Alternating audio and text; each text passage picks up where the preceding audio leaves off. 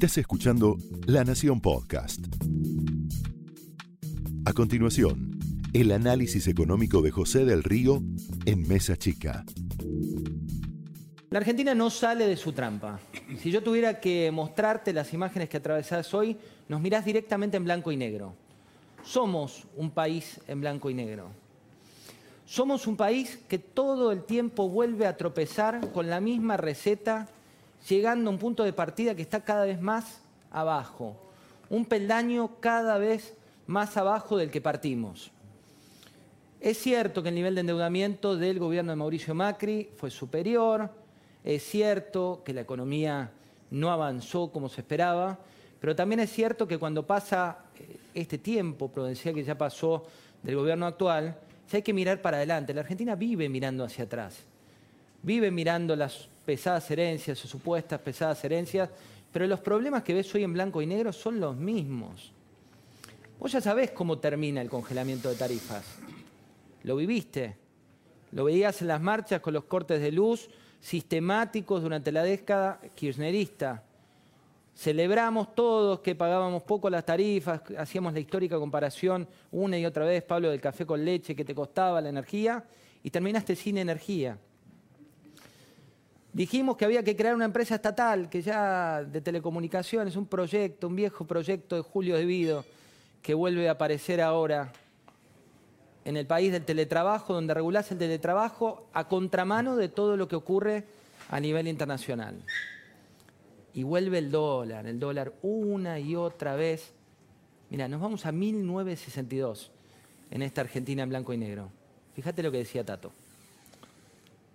Cuando digo, por otra parte, que estamos viviendo un gran momento de expansión monetaria, sé lo que estoy diciendo. Fíjense que nosotros, en lugar de pagar el dólar 30, 40, 50, 70, 80 o 90 mangos, lo estamos pagando a 135. Y si nos mojan la oreja, lo vamos a pagar a 200 porque somos tipos ricos. Y todos compramos y todos juntamos y el día que tengamos muchos dólares podremos pegar un golpe fantástico. Yo les voy a explicar. Resulta que el dólar es la moneda norteamericana. El día que tengamos todos los dólares del mundo, iremos a Estados Unidos con la guita de ellos y nos van a tener que entregar el país. Yo no me explico cómo los yanquis que son tan vivos no se dan cuenta del peligro que están corriendo con nosotros.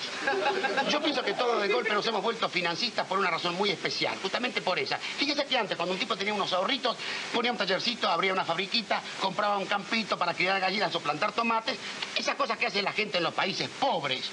En cambio, acá es distinto. Usted fíjese, usted va por la calle San Martín, donde está la casa de cambio, está todo el país parado frente a las pizarras.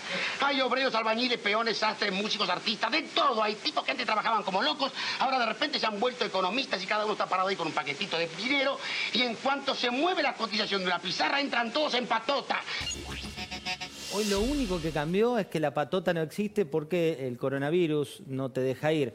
Pero la patota hoy es digital y tropezamos con la peor piedra que es la descoordinación entre los organismos públicos, entre una ANSES que le tiene que pasar los datos a los bancos, los bancos que no tienen los datos para que vos puedas acceder a tus cuentas, las redes sociales y los celulares que aceleran conversiones que no tienen asidero desde el punto de vista financiero, pero que preocupan desde el punto de vista político, porque la medida que tu celular empieza a recibir el mismo mensaje 18 veces de grupos distintos, ya algo que desde lo financiero es poco creíble, desde lo político te empieza a dar cierta credibilidad. Y ojo, ojo con dilapidar la confianza. Digamos, te dijeron que no había devaluación, la devaluación ya es un hecho.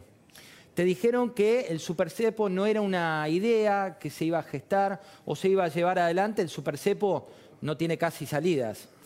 Te dijeron que iban a cuidar tus reservas, las reservas del Banco Central, pero creo que pocos países en el mundo tienen la, velocidad de dilapidar una buena noticia como la que tuvo el ministro de Economía Martín Guzmán, que fue acordar con los acreedores a nivel internacional y tener las caídas que tuviste hoy en los mercados. Claudio después nos va a contar en detalle, pero digo, ¿acaso existe una manera más destructiva de ir contra tu credibilidad, la credibilidad de los argentinos, que la que estamos viviendo con recetas que ya probamos y ya fracasaron?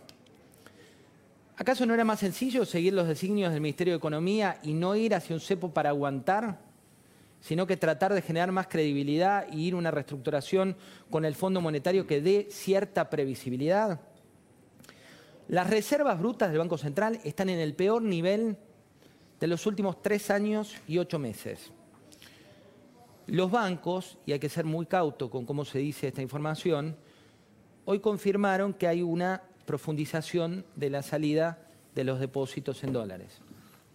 Profundización que se da, como siempre ocurre, y acá hay que darle la derecha a Hernán Lacunza, el ministro saliente del gobierno de Macri, que fue como el ministro bombero, que si vos no tomás decisiones rápidas y no le demostrás a la gente que sus dólares están, su plata está, una vez que ellos ven, la gente ve que eso está, como está efectivamente a juzgar por los respaldos y a juzgar por cómo cambió la Argentina después de 2001, si vos no le dejás a la gente ver, como ocurrió en ese fin de semana fatídico de la salida del gobierno de Macri, que la gente iba el lunes y se extendieron los horarios de los bancos, te vuelve el déjà vu, te vuelve la Argentina en blanco y negro. Mirá lo que decía Hernán Lacunza en una entrevista que le hicimos esta semana respecto de por qué fue el cepo, el micro cepo, que hoy se convirtió en super cepo en la salida del gobierno de Macri.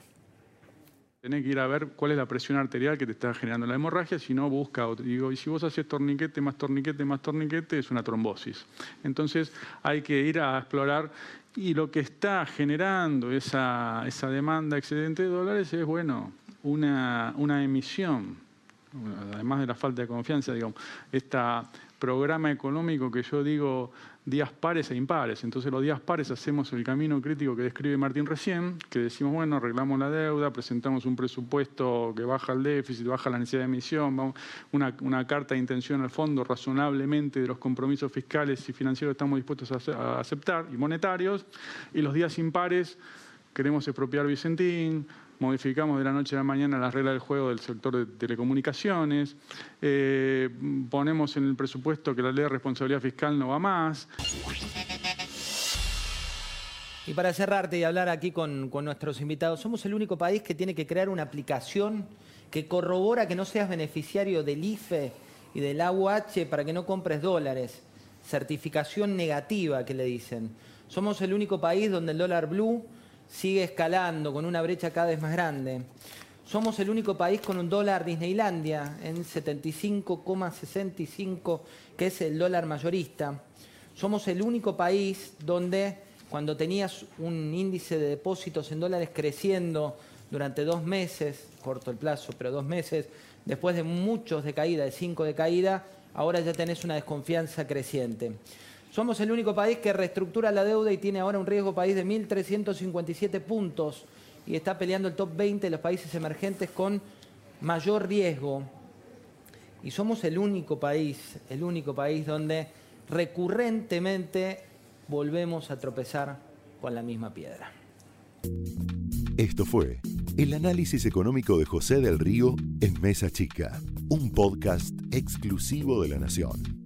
Escucha todos los programas de La Nación Podcast en www.lanacion.com.ar. Suscríbete para no perderte ningún episodio. Estamos en Spotify, Apple Podcast, Google Podcast y en tu reproductor de podcast favorito. Seguí escuchando La Nación Podcast.